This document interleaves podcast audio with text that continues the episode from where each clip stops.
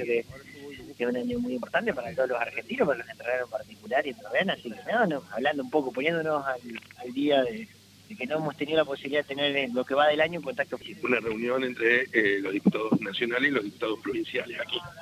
Hay senadores también. Hay senadores, hay intendentes, demás.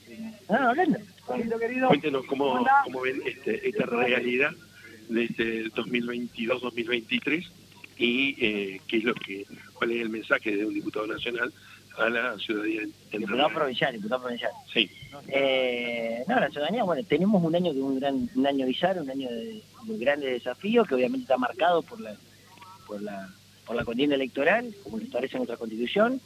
Eh, eso obviamente hay que priorizar, fundamentalmente darle la respuesta a la gran mayoría del pueblo argentino, que se ha expresado en las últimas elecciones pasadas y en lo que uno puede ver, en cierto malestar por el no cumplimiento de algunas metas que se han tenido a la hora del año 2019, a la hora de, presentarnos a la, contienda electoral. Me parece que tenemos que seguir trabajando, nuestra prioridad tiene que ser dar respuesta al conjunto del pueblo y obviamente también se da este año eh, las, charlas lógicas que tienen que ver con, con este proceso electoral. Pero me parece que lo que tenemos que que hacer hincapié son las cosas que se han hecho bien, que son una realidad concreta, pero obviamente las grandes demandas que todavía no podemos dar. Una de ellas tiene que ver con el valor de los, alimentos, la inflación que afecta fundamentalmente a los que menos tienen. Así que me parece que esto estamos, tenemos que trabajar. Hay que fomentar la producción, también por eso viene, eh, eh, no, es un acto, no un acto más el estar acá en la planta de uno de los grupos económicos y productivos más importantes de la provincia de Entre Ríos, donde viene el ministro de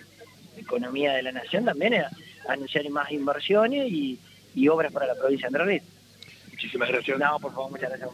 Pero en este caso fue Juan Manuel Luz y como este, yo soy molesto, ¿quién está? Este, está Vecini en este caso. ¿La Vecini lo puede atender? Sí. Ah. ¿Con quién tendría el gusto? Sí, a ver, este, con la voz lo va a recordar. Hola. Hola. Hola, sí, buenas tardes. ¿Cómo, ¿Cómo le va, querido? ¿Cómo anda usted? Muy bien, muy bien. Cuénteme cuál es su opinión, su, mirada de esta visita que en este momento eh, es el hecho político más importante eh, del día y de la semana en, Entre Ríos. Bueno, con respecto a lo general, ya creo que Juan Manuel describió, este, describió un poco la actividad. Nosotros, en el caso particular, yo estoy acompañando a la intendenta de Villaguay porque venimos a firmar un convenio para el financiamiento de infraestructura del Parque Industrial de Villaguay, que es muy importante, la infraestructura que carece y, bueno, venimos a firmar el convenio de un proyecto que hace un tiempo está planteado en Buenos Aires, así que estamos acompañando acá al Ministerio de Economía, al ministro y a todos los compañeros intendentes este, que vienen a hacer sus gestiones y acompañar eh, en un hecho muy importante. El ministro de Economía de la Nación en Entre Ríos es un hecho político y administrativo muy importante, así que estamos acá compartiendo, muy contentos y esperando la llegada de las autoridades.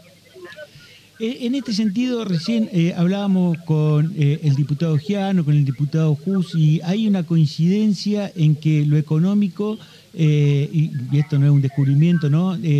pero para los hombres que están en política es importante, que el éxito económico podría conllevar el éxito electoral. Eh, hoy se conocen eh, los índices de inflación y más allá de que han descendido, siguen siendo altos. Eh, ¿cómo, es la, mirada que se tiene desde el centro de la provincia, un, centro que viene trabajando hace muchísimos años en industrializarse y darle valor a su cadena productiva?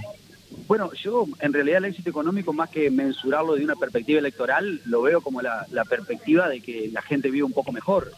Vos no te olvides de que en general si, arreglamos la economía como parece con estos últimos números consecutivos a la baja, eh, la verdad es que nosotros lo que nos, nos alienta es que la gente eh, tenga mayor capacidad de consumo, mayor capacidad de inversión en el caso de los industriales, y eso, por supuesto, que el cambio de ese ambiente en realidad en general redunda en una mejor performance electoral. Pero en principio lo que nosotros queremos es arreglar la economía para que la gente viva mejor. Sí, bueno, eso es lo que eh, se, espera de, cualquier gobierno eh, justicialista, ¿no? Sí, mirá, nosotros venimos a buscar financiamiento para nuestro parque industrial, con lo cual imagínate que estamos ilusionados de que ese parque industrial crezca, de que haya nuevas industrias, porque si no, no estaríamos pidiendo este tipo de financiamiento.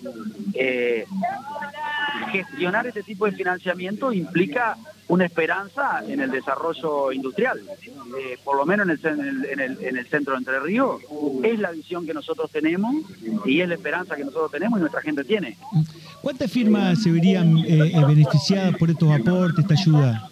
No, no, en el caso de Villaguay, en el caso de Villaguay, en realidad el aporte es para infraestructura comunitaria del parque, no para una industria en especial.